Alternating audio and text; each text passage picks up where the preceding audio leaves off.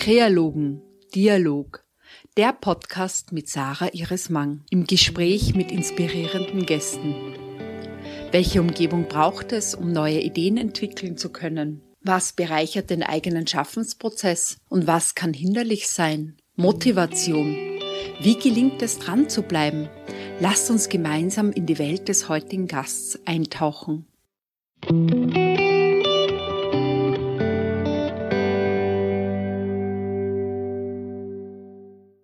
Hallo und herzlich willkommen zu einer neuen Folge von Podcast Kreologen. Mein heutiger Gast ist Julia Bugram. Sie ist eine interdisziplinäre Künstlerin, die mit Grafik, Installation und Objekten arbeitet. Derzeit, das möchte ich gleich zu Beginn sagen, ist ihre Skulptur Raising Hands am Stephansplatz in Wien aufgestellt. Ein beeindruckendes Kunstwerk, über das wir heute ausführlich sprechen werden und derzeit medial sehr präsent ist. Julia Bugram wurde 1988 in Wien geboren. Sie hat einen Bachelor in Betriebswirtschaftslehre gemacht und anschließend Druckgrafik und Keramik an der Kunstschule Wien studiert. Sie ist aktive Netzwerkerin und Vernetzerin. Ich erwähne an dieser Stelle JOMO, Joy of Missing Out. Das ist ein Diskussions- und Netzwerkprojekt. Und Sie ist Vorstandsmitglied im feministischen Kunstverein Intakt, der internationalen Aktionsgemeinschaft bildender Künstlerinnen.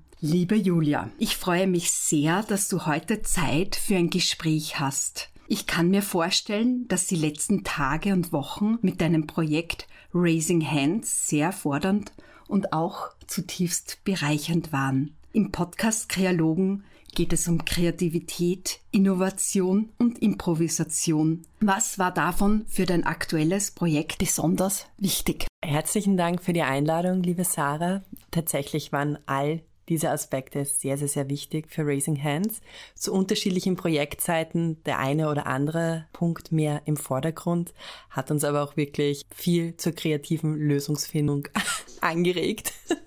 Weil auch wenn bereits per Konzeption viele, viele Hürden eingebaut waren, haben die letzten Monate und dreieinhalb Jahre, über die sich das Projekt gezogen hat, viele, viele spannende Fragestellungen und auch Challenges für uns beinhaltet. Zu Beginn möchte ich mit dir über dieses Projekt Raising Hands eingehend sprechen. Für mich persönlich ein starkes visuelles Statement und Zeichen das gerade jetzt besondere Bedeutung hat. In einem Interview auf orf.at sagst du, dass die Gemeinschaftsskulptur ein solidarisches Handeln sichtbar machen soll und es ein Hoffnungszeichen für Zusammenhalt und gegenseitige Unterstützung ist. 2019 wurde das Projekt mit einer Crowdfunding-Kampagne gestartet, die 27.000 Euro und 1 Cent einbrachte. Der Industrielle Hans-Peter Haselsteiner unterstützte Raising Hands mit 70.000 Euro. Könntest du für die Hörenden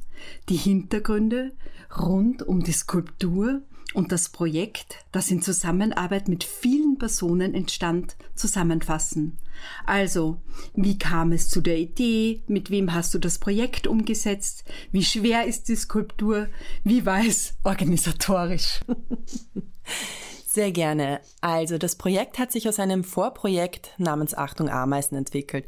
Auch bei diesem Projekt habe ich mit vielen Menschen zusammengearbeitet und das Werk war dadurch sichtbar, dass wir gemeinsam Spuren im öffentlichen Raum hinterlassen haben.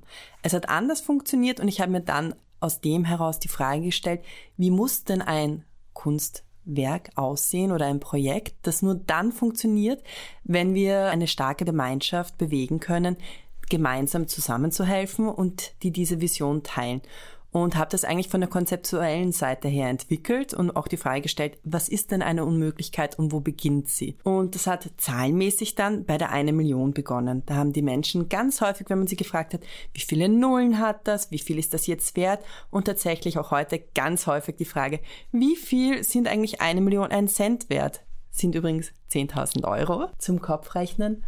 Und ja, mit wem habe ich zusammengearbeitet? Ich habe Gott sei Dank ganz verlässliche Sparing-PartnerInnen, ja, mit denen ich teilweise schon im Vorprojekten zusammengearbeitet habe, teilweise auch während der Projektlaufzeit neu kennengelernt habe und die sehr, sehr, sehr verlässlich auch über lange Zeiten des Projekts mit Hand angelegt haben und auch inhaltlich das mit begleitet haben. Und dann natürlich wahnsinnig viele Menschen, mit denen wir gemeinsam gearbeitet haben.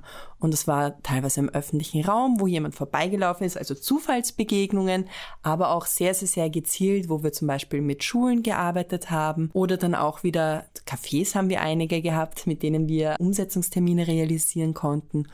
Und da aber sehr, sehr viele Wechsel, weil auch aufgrund von Corona sich fast auf einer täglichen Basis die Rahmenbedingungen für uns und unser Projekt geändert haben, was ja durchaus herausfordernd war. Vielleicht gehen wir noch auf die ganzen technischen Details ein, die, glaube ich, auch spannend sind für die Hörenden. Sehr, sehr gerne. Die ersten technischen, noch nicht ganz technischen, eigentlich zuerst noch finanziellen Details. Da haben wir eigentlich, nachdem ja das sehr viel, Crowdfunding sehr viel mit Kommunikation zu tun hat und wenn ich sage, ich möchte viele Menschen erreichen, vieles zu berücksichtigen, haben wir mit der Wirtschaftsuniversität Wien zusammengearbeitet. Und da haben Studierende mit uns ganz lange, also ein Semester lang an der Kommunikation gearbeitet und geschaut, wo sind da mögliche Stolpersteine, um das zu berücksichtigen, weil das war ja erst die Basis, um dann die technischen Details klären zu können. Und die technischen Details haben damit begonnen, wie groß ist denn eine Skulptur, wann sind die eine Million ein Cent Münzen erreicht. Und hier haben wir uns an die TU gewandt, ja, die Technische Universität, und waren auf der Suche nach einem Menschen, der die uns diese Skulptur, die wir schon quasi in konkreter Vorstellung hatten, auch 3D, also modellieren, digital modellieren. Und dieses digitale Volumen musste dann quasi berechnet werden, weil das ja dann die Größe unserer Skulptur ergeben würde, dann, wann die eine Million ein Cent Münzen erreicht sind. Ja, also das war für uns sehr spannend, dieses im ersten Schritt Modell eben zu erarbeiten und im nächsten Schritt dann auch berechnen zu lassen bzw. zu überschlagen, wann ist denn überhaupt aufgrund der Größe die eine Million ein Cent Münzen errechnet. Ja, und das ist eine mathematische Annäherung. Du sprichst immer von uns. Hast du da ein Kernteam oder was ist damit gemeint? Uns ist ein wechselndes Kernteam, nachdem aber über den gesamten Projektverlauf dermaßen viele Menschen mitgearbeitet haben, ist es ein kollektives Wir. Dieses Projekt gibt es nur, weil wir zusammengearbeitet haben und weil wahnsinnig viele Menschen sich mit engagiert haben.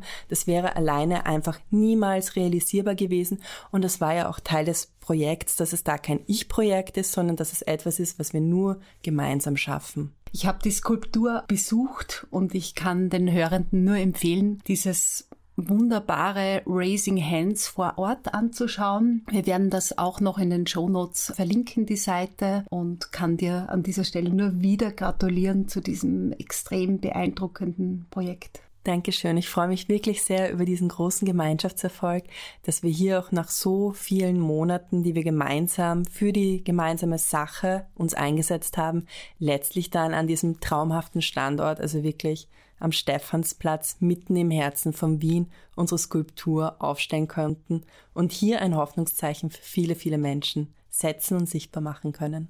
Die medialen Resonanzen waren sehr stark. Der Bürgermeister, vielleicht machst du den Fill-In?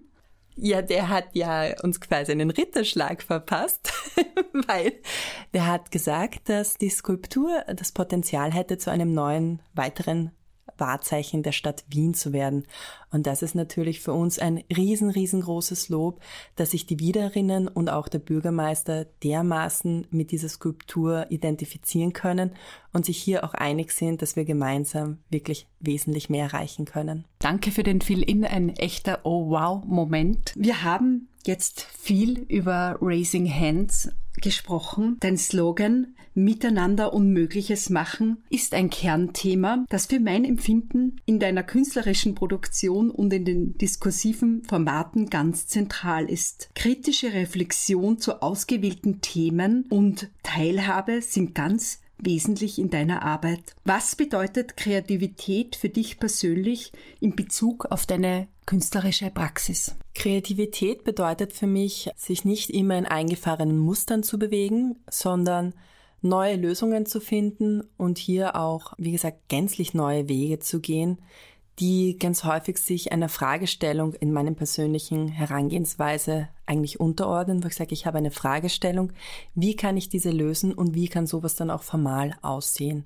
Und dazu gehört für mich sehr, sehr viel Kreativität, weil es Dinge sind und Herangehensweisen, die so in keinem Buch geschrieben stehen und damit aber im Idealfall nicht nur bei mir, sondern auch bei anderen möglichst vielen Menschen etwas bewegt. Du hast bereits zahlreiche Projekte erfolgreich umgesetzt, wie etwa Verbindlichkeiten, Achtung Ameisen, das hast du vorhin erwähnt, oder Sexualisierung und Selbstbestimmung. Julia, darf ich dich an dieser Stelle bitten, ein Projekt von den genannten oder ein anderes, das noch nicht erwähnt wurde, den Hörenden vorzustellen? In den Shownotes werden, wie immer, die Webseite und die Projekte meines Gastes verlinkt.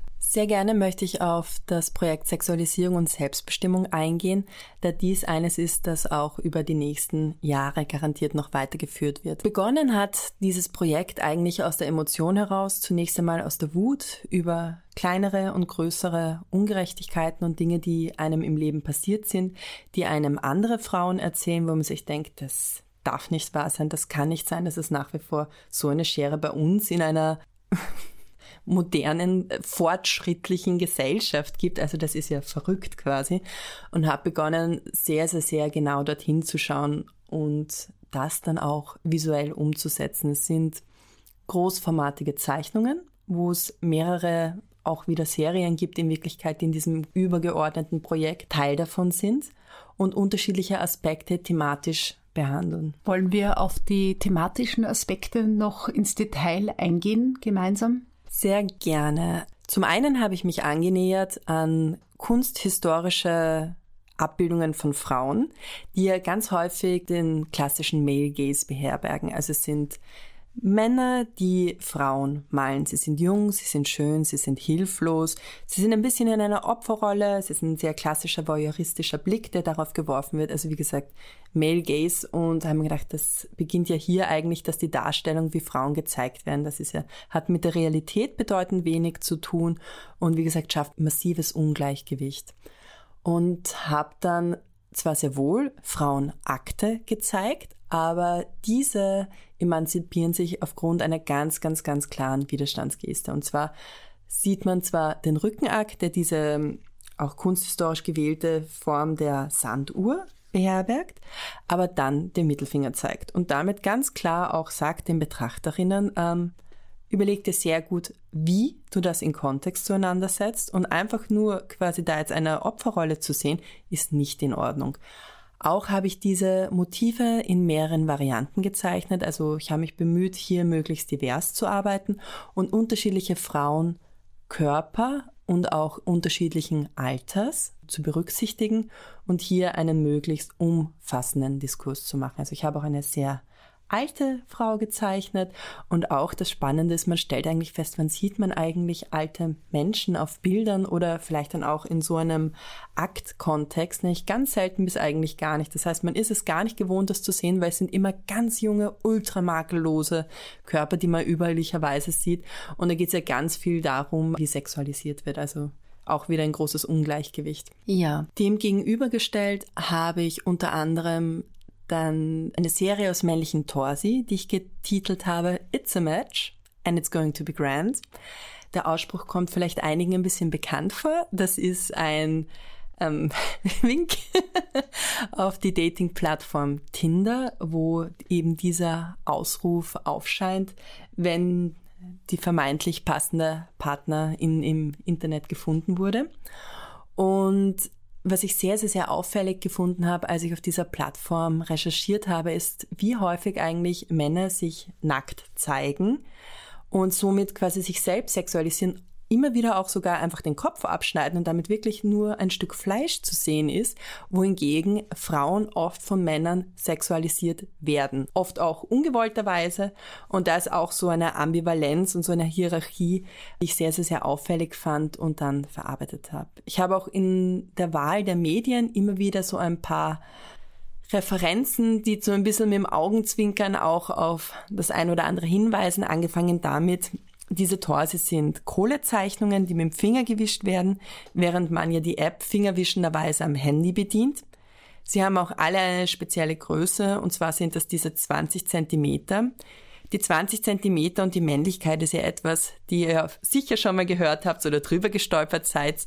Und ist natürlich spannend, woher diese Zahlen kommen, die andauernd in unserer Gesellschaft kursieren, die jeder kennt, die die absolute Norm unter Anführungszeichen darstellen, wo man sich einfach fragt, äh, was, was, was bedeutet denn das eigentlich? Also es ist absurd, aber in dem Fall, ich verspreche euch, die dürft ihr nachmessen bei meinen Zeichnungen, die stimmen. Ja? Und nachdem ich aber die Herren auch alle nicht kenne und auch nichts unterstellen möchte, tragen sie weiße Weste, sind also in weiß gerahmt. Wie gesagt, das ist alles eine Interpretation aus meiner Sicht. Das nehme ich mir als künstlerische Freiheit heraus. Möglicherweise haben diese Menschen wirklich vorgehabt, den Lebensmenschen für sich zu finden. Und ich habe einfach das unglücklich interpretiert. Wir lassen das mal offen und die Betrachtenden können selbst entscheiden, wie sie das interpretieren wollen.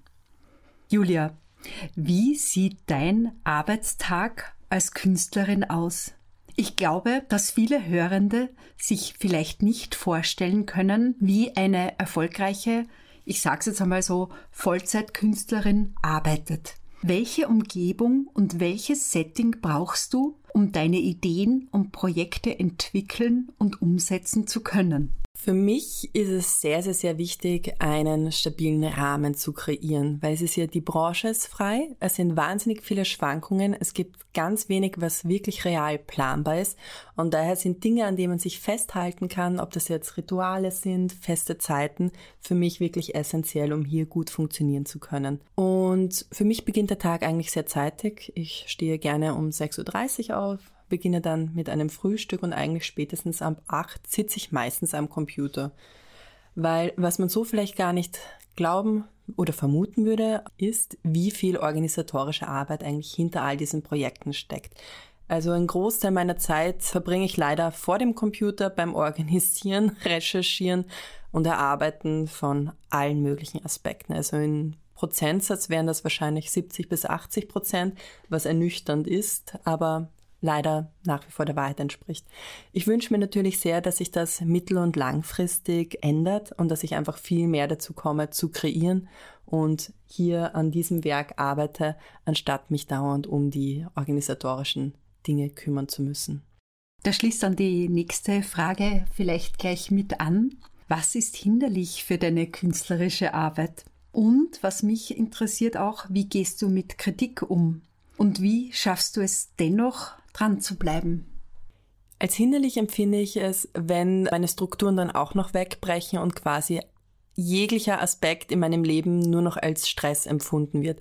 Das ist etwas, was dann irgendwann mal wirklich bald in eine Starre, also mich verfallen lässt. Und darum bin ich sehr darum bemüht, hier diese Strukturen zum einen aufrechtzuerhalten und nicht alle Aspekte auf einmal über den Haufen zu schmeißen, weil das passiert berufsbedingt sowieso immer wieder. Und wie gesagt, beherbergt schon genug Herausforderungen. Wie schaffe ich es, dran zu bleiben? Ich glaube, grundsätzlich ist es wichtig, wenn man in dieser Branche arbeiten möchte, dass man ein sehr hohes Frustrationstoleranzniveau entwickelt im Laufe der Zeit. Das ist nicht einfach, das ist unheimlich mühsam und ja, anstrengend, energieraubend, ich kann es gar nicht anders sagen.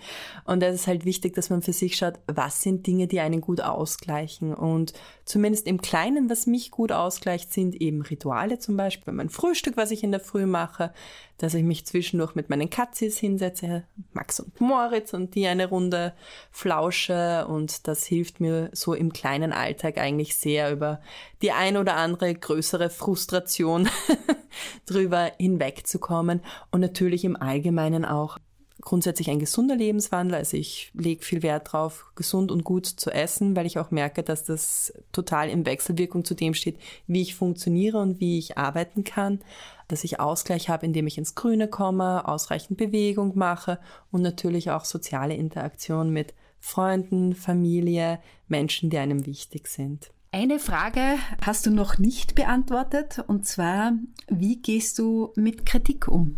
Kritik ist immer spannend, weil schwierig, je nachdem von wem sie kommt und wie sie artikuliert wird. Grundsätzlich bemühe ich mich sehr darum, Kritik konstruktiv aufzunehmen und mir anzuhören, was ist jetzt die Kernmessage und kann ich daraus konstruktiv etwas mitnehmen und auch zu etwas Besserem verarbeiten in meinem Werk. Das ist abhängig davon natürlich, wer die Person ist und in welchem Kontext das geäußert wurde weil ganz häufig leider Kritik eher destruktiv und nicht konstruktiv geäußert wird, weil zu sagen, etwas ist blöd, Punkt, ähm, ja, legitim, äh, jedem steht frei, die Dinge nicht zu mögen, aber das ist nichts, woraus ich jetzt sage, daraus könnte man eine größere Lehre ziehen, außer dass es quasi ein subjektives Empfinden von dem Gegenüber wäre, dass es eben nicht glorreich war jetzt die Arbeit. Aber da freue ich mich immer sehr, wenn die Menschen auch einen Input geben im Sinne von, mir war jetzt nicht klar, worum es darin inhaltlich geht oder ich finde es, wie es formal gelöst ist, hat mir jetzt nicht so gefallen. Überall, wo man halt sagt, okay, damit kann man etwas anfangen, da kann man damit arbeiten und sich auch in Zukunft weitere Gedanken drüber machen, inwiefern man das vielleicht einbinden möchte oder auch ganz bewusst sich dagegen entscheidet, das nicht einzubinden, wenn man hier auch den Diskurs offen lassen möchte oder eben auch die Kontroverse bespielen will. Das war mir sehr wichtig zu fragen, weil du eine öffentliche Person bist und auch deine Kunstwerke in der Öffentlichkeit sehr präsent sind. Und darum fand ich es spannend, noch einmal nachzufragen. Danke. Inhaltlich bewegst du dich oft an den Schnittstellen zwischen Kunst und Gesellschaft. Du hast Erfahrung im künstlerischen Projektmanagement und Crowdfunding und arbeitest gerne spartenübergreifend mit anderen Kulturschaffenden und Experten und Expertinnen aus den verschiedensten Bereichen zusammen, um neue Ideen und Lösungen für deine Arbeiten zu finden. Wie kommst du zu deinen Themen und wie entscheidest du, sie formal umzusetzen? Die Themen ergeben sich eigentlich ganz häufig aus Fragestellungen und Situationen, die sich im Alltag ergeben. Manches, also das, was hängen bleibt, beginnt dann häufig so ein bisschen im Unterbewusstsein zu brodeln und zu arbeiten. Und wenn mich das längere Zeit begleitet, dann notiere ich das auf jeden Fall und stelle mir dann auch die Frage, okay, was war jetzt eigentlich der Kern des Ganzen? Ja, worum geht es eigentlich genau? Was ist es jetzt, was mich hier dran stört? Was ist es jetzt, was mich dran interessiert? Wie kann man das formal den Menschen begreiflich machen? Geht es da um eine emotionale Gefühlslage, dann ist es vielleicht eher abstrakter in dem, was ich zeige. Oder geht es darum, hier ganz konkret etwas visuell klarzumachen, so wie bei Raising Hands, zum Beispiel die helfenden Hände, die sich reichen. Und entwickle das dann eigentlich von der konzeptuellen Seite her. Also auch wenn ich ganz häufig figurativ arbeite, ist es von konzeptueller Seite her begründbar, wie ich zu diesem Ergebnis gekommen bin. Welche Personen in deinem Bereich und anderen Fachgebieten inspirieren dich und warum tun sie das? Es ist schwierig, das an einzelnen Menschen festzumachen, weil ich sehr, sehr, sehr viele Menschen inspirierend finde. Und das muss gar nicht direkt aus der Branche sein, das kann auch gänzlich branchenfremd sein. Mich inspirieren immer Menschen, die interessiert sind. Vielleicht kann man so am besten dingfest machen. Menschen, die sich interessieren für was auch immer und dahinter sind, haben oft einen wahnsinnig spannenden Zugang eben zu ihren speziellen Thematiken, aber auch grundsätzlich für etwas zu brennen. Und das finde ich immer wahnsinnig inspirierend und da bin ich auch immer sehr interessiert, darüber mehr zu erfahren, was das für diese Menschen persönlich bedeutet und auch was das vielleicht für mich bedeutet. Ja, sind das Themen, wo ich sage, gut, da bin ich vielleicht einfach noch nicht so im Tiefgang drüber gestolpert? Oder sind das auch Dinge, die mich dann auch wenig betreffen, so dass ich sage, das war jetzt total interessant in dem Gespräch, aber dieser inhaltliche Schwerpunkt ist es für mich jetzt nicht?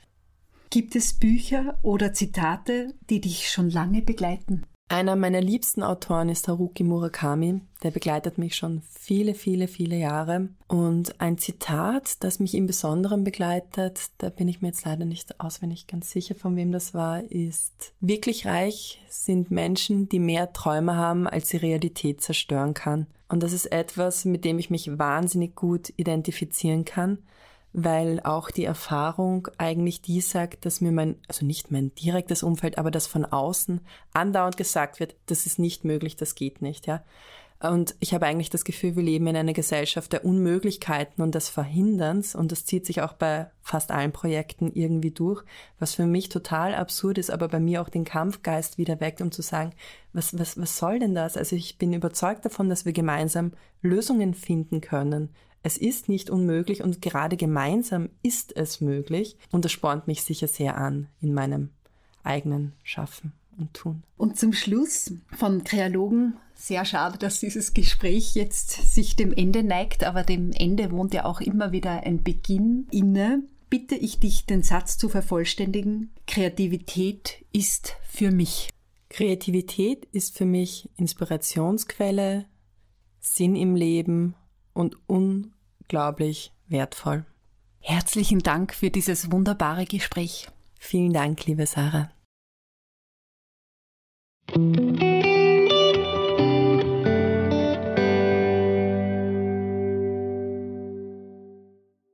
Liebe Podcast-Kreologen-Hörende, Kreologen freut sich über deine Unterstützung. Die Produktion eines Podcasts ist ein wunderschöner kreativer Prozess, aber auch eine sehr zeitintensive Arbeit. Darum freue ich mich über deine Unterstützung. Wie kannst du mich und meine Arbeit unterstützen? Ich freue mich über positive Bewertungen und Rezensionen auf deiner Podcast-Plattform. Wenn dir der Podcast gefällt, das kostet dich nicht mehr als ein paar Minuten Zeit und hilft mir und dem Podcast mehr Hörerinnen zu erreichen und zu wachsen. Gemeinsam schaffen wir so mehr Raum für Kreativität und Innovation. Du hast ein Unternehmen, eine Firma oder ein Startup und möchtest gerne eine Werbeeinschaltung vornehmen, wende dich an kreologen.saramang.at. Die dritte Möglichkeit ist, meine Arbeit finanziell mit einem kleinen Beitrag in individueller Höhe zu unterstützen. Darüber würde ich mich sehr freuen.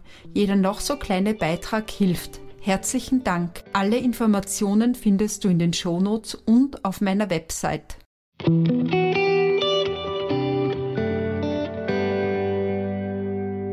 Kreologen, schön, dass du heute dabei warst. Wenn dir der Podcast gefallen hat, dann teile ihn gerne mit Freunden. Über positive Bewertungen würde ich mich sehr freuen.